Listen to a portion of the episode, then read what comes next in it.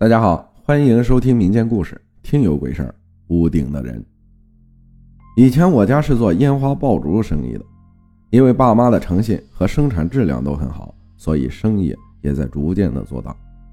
大概在我上小学三年级的时候，家里的生意就已经做得很大了。爸妈那时啊，就花了很多钱，把后山开发出一大块地来，建了很多的加工房屋。以前后山的路基本没有，但是经过我家开发的原因，也就有了很多的平路，不再是以前村民上山而砍出来的条条小径了。话说回来，家里在后山建了很多加工房，村里的老太太和老爷爷们啊，都来厂里做事赚钱了。烟花爆竹的硝粉、黄泥，还有其他的材料，都是有专门的师傅来填装的。而老爷爷老奶奶们干的活啊，都是折纸盒子、包装塑料薄膜之类的轻松活。爸妈每一天都是跑其他地方谈生意的，所以整个厂里管事儿的基本都靠着爷爷了。建的几十间厂房里，在最靠外有一间房间，那就是给爷爷住的。因为以前有碰到过晚上有人偷东西的事情，老爸和爷爷商量。晚上要有人在这里守着，爷爷也就应下了，基本每天都睡在那个屋子里守着厂房的东西。那时候呢，我读三年级，放学也很早，学校离我家大概五六里路的样子，基本放完学不会在路上逗留，直接回家。到了家，随便洗漱下，提着装着饭菜的篮子上山给爷爷送饭去。有时候啊。我还会直接陪爷爷一起守场，住在那里。基本交代的差不多了，事情就发生在那一次我留下来陪爷爷一起守场的晚上。那天我照常去给爷爷送饭，我出门就和妈妈说了，今天在后山陪爷爷睡了。妈妈叮嘱了几句，不要乱跑，还另外拿了两块钱和一袋花生给我，让我路上可以买点吃的和爷爷晚上吃。上山的路以前都非常陡，基本五六点钟啊就不会有人去了。现在不同了，家里专门铺挖了很宽的上山的路，我基本上走个十多分钟啊，就到了爷爷睡的厂房里。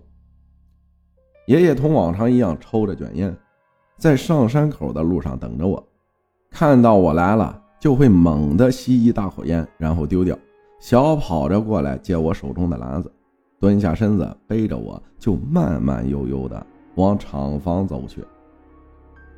爷爷住的这个房子啊，就是一个砖头盖的很简陋的房子，没有窗户，只有一扇门，房顶是瓦片盖着的。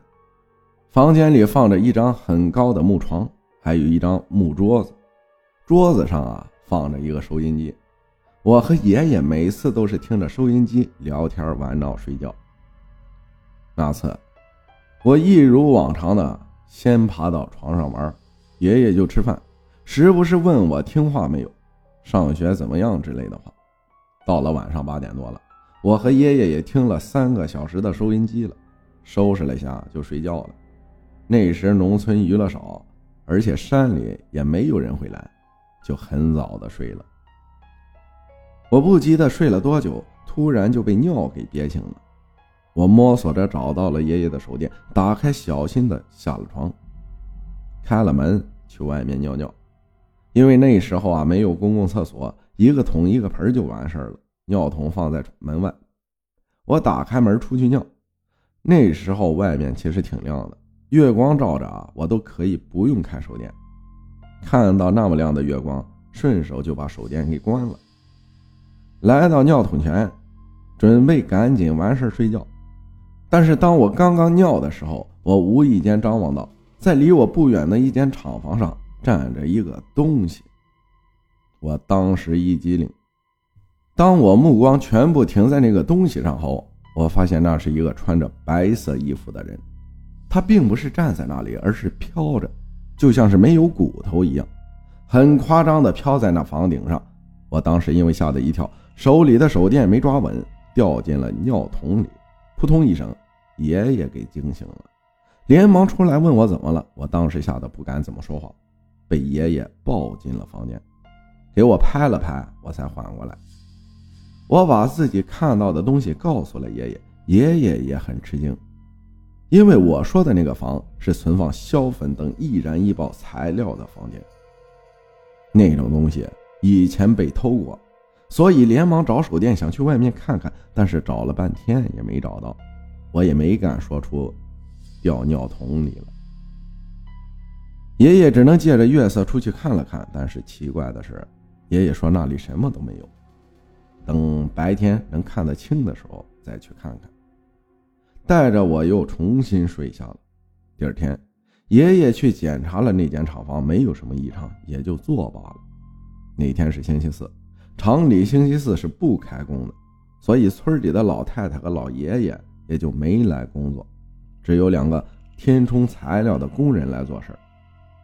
那天是因为新生产的无响爆竹要马上出货。所以这两个工人就来检测一下质量。检测爆竹在厂里是有单独的一间房子，那里面什么都没有，点个爆竹往里面一丢，门一关，听对应的响声就行。可是就是因为这一次，两人其中一个人拿着爆竹没去检测房里，而是直接在外面敞着门点燃了爆竹，随手一丢。爆竹是无响，也就是说它会连续的响五次。但是这种爆竹每响一下，爆竹本身都会蹦跳到不同的地方。正因为这样，爆竹弹跳进了那一排装有硝粉和半成品烟花的房间里，接着就是响彻山谷的爆炸，嘣的一声，山上我家盖的几十间厂房全部都倒塌了。我在相隔六里外的学校。都听到了爆炸声，我起初还以为附近哪里打炮呢，直到我放学回家，才知道后山厂里出了事儿。我连忙赶到后山，发现在我家厂那里围满了人，有哭声，也有咒骂声。我拼命地凑上前去，当我挤开人群后，第一次看到了死人。那个人身体呈银白带黑色。手被炸断了，只有一点点皮粘在上面，脸已经看不清了，就像是打了一层银白色的粉尘。那个人躺在那里一动不动，身边摆放着已经被收拾好了的身体组织，因为人是被炸死的，身体全部覆盖了粉尘，而且多处都烧焦了，地上躺着的血也都是成黑色了。空气里弥漫着浓重的火药味儿，我当时看到这个情景，惊吓的站在原地发懵，眼睛就一直盯着地上的尸体看，直到我妈看到我在人群里时，才将我拉到一边，让奶奶带着我先回了家。那件事之后的几天里，家里是乱了，因为这件事，家里赔了几万块给死者的家属，赔了几千块受了点小伤的另外一个工人。那时候是九几年，能赔几万块，农村里算是很多钱了。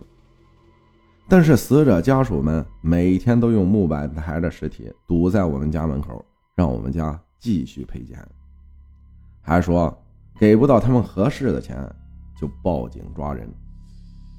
当时家里实在没办法了，又多赔了一万块，但是死者那边还是不同意，甚至报了警。警察当天就来了。我爸就躲了，躲到了亲戚家里。那些人啊，闹了几天也就散了。自从这件事之后，家里就一贫如洗了。奶奶整天都是以泪洗面，说这是个怎么一回事啊？好好的一个家，就这么坏了。妈妈是个有远见的人，决定不再接触这些东西了。和我爸两人背着被子，带了口锅，就外出打工了。起初，我爸因为这件事晚上经常做噩梦，说是被炸死的那个人抓。自从我妈和他一起到外地打工，也就逐渐没有梦到过那个人了。自那儿之后啊，我偶然的提到出事前的那天晚上，我看到屋顶有个白衣服的人时，爷爷就会跟我说，我看到的那个白衣服站着的那个房子，正好是那个。被炸死的人所在的地方，我不知道那是命中注定了，还是我的一个错觉？